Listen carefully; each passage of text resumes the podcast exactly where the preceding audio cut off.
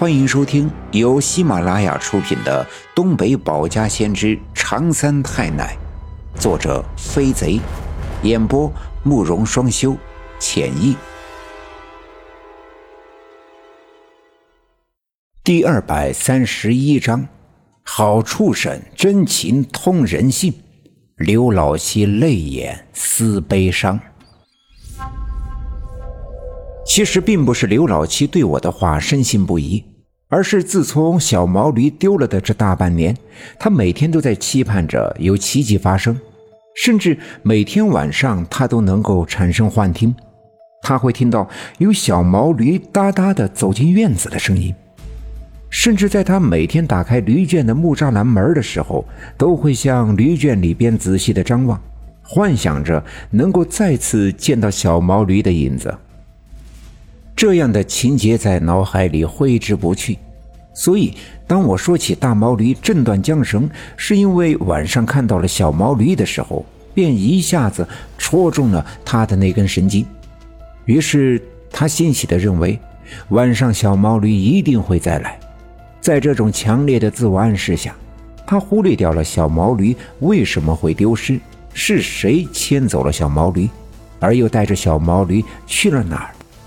假如他能够冷静地想一想，小毛驴是去了柳树沟，柳树沟是那一个邪门的地方，他便也不会这么冒冒失失地喊来亲朋好友和一些相熟的邻里来帮他守在门口，准备在小毛驴出现的时候将他扣住。但那些被他喊来帮忙的人却不知道内情，尤其是几杯酒下肚之后，便天不怕地不怕。这人一多，互相壮着胆儿，总觉得这世界上没有他们降服不了的妖魔，没有他们扣不住的小毛驴。尽管天气已经不像前阵子那样刺骨的寒冷，但他们在外面蹲守了一个多小时，也觉得浑身凉飕飕的。微微的夜风吹散了他们的酒劲儿，他们也渐渐的冷静了起来。而屋子里的挂钟叮叮当当的敲了一阵。在李老七家那静静的院子里，显得尤为清晰。刘老七也泄了劲儿，他觉得可能是自己太过激动了。看来今晚呀，这小毛驴是不会再来了。再或者，小毛驴并未曾来过，这一切只不过是一个八岁的孩子随口说的而已。自己真的不应该轻易的相信。于是他站起身，向藏在柴火垛后面以及墙角下面的人挥挥手，示意大家都散了，回家睡觉。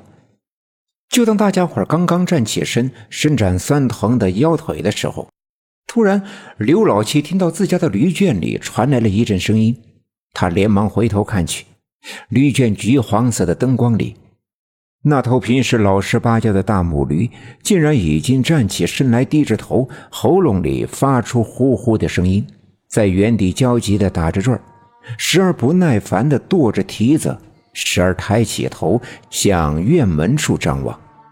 刘老七心里一惊，心想：难不成小毛驴真的要来了？赶紧再次挥手，示意大家蹲下藏起来。几个躲在墙角处的人们也听到了声音。悄悄地向驴圈里张望，也看到了母驴的异常。这完全出乎了大家的意料，所有的人都在屏住呼吸，空气霎时间紧张了起来。晚上拴驴的时候，刘老七故意把驴缰绳拴了个活扣，只要大母驴轻轻的一挣，便可以将绳子挣开。可是出乎刘老七意料之外。那大母驴焦急地转悠了一阵子，却又安静了下来，扑通的一声趴下，把头贴在地上，闭上眼睛，好半天没动静，好像是睡着了。刘老七伸着脖子又望了一会儿，大母驴是真的睡着了，这可把刘老七给急坏了。原本以为这大母驴这异常的举动是因为小毛驴来了，却没想到它又安静的趴下了。这分明是给刘老七一个极大的希望，之后又让他失望。他蹲在原地，一时间不知所措。人们啊，也跟着泄了气，开始相互的窃窃私语，埋怨刘老七傻里傻气的异想天开。毛驴这畜生又不是任家食禄的猫和狗，丢失了大半年，怎么可能回来呢？于是人们的精神头再次涣散。几个躲在柴火垛后面的人都已经站起身来，背着手朝家的方向走了。刘老七看到他们离开，也没阻拦。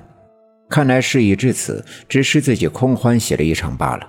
于是他叹了一口气，一屁股坐在了地上，靠着院墙，从腰间摸出旱烟袋，在那个抽口的装旱烟袋的小布包里装了一袋烟丝儿，掏出火柴，呲啦的一声划着。还没等他把这火苗引向他的烟袋锅，那火苗歪向一边儿，随着一阵沙沙的声响，刮起了一阵微风。原本夜晚并不冷，可这阵风来得突然，顺着袖口和脖颈钻进了衣服里面，贴着人们的皮肉转了一圈。人们不禁冷得打了一个寒战，纷纷抱起了肩膀。而与此同时，突然间，驴圈里的大母驴扑棱的一下站起了身子，扑噜噜的打着鼻息，吧嗒嗒的跺着蹄子，在地上打了几个转后，用力的一挣，一下子挣开缰绳，低头一拱，便拱开了驴圈的木栅门，迈开蹄子，吧嗒嗒的向大门口跑去。事发突然，刘老七毫无准备。当他看见大母驴跑到了院门口的时候，这才缓过神来。心里一阵阵的兴奋，看来小毛驴真的来了。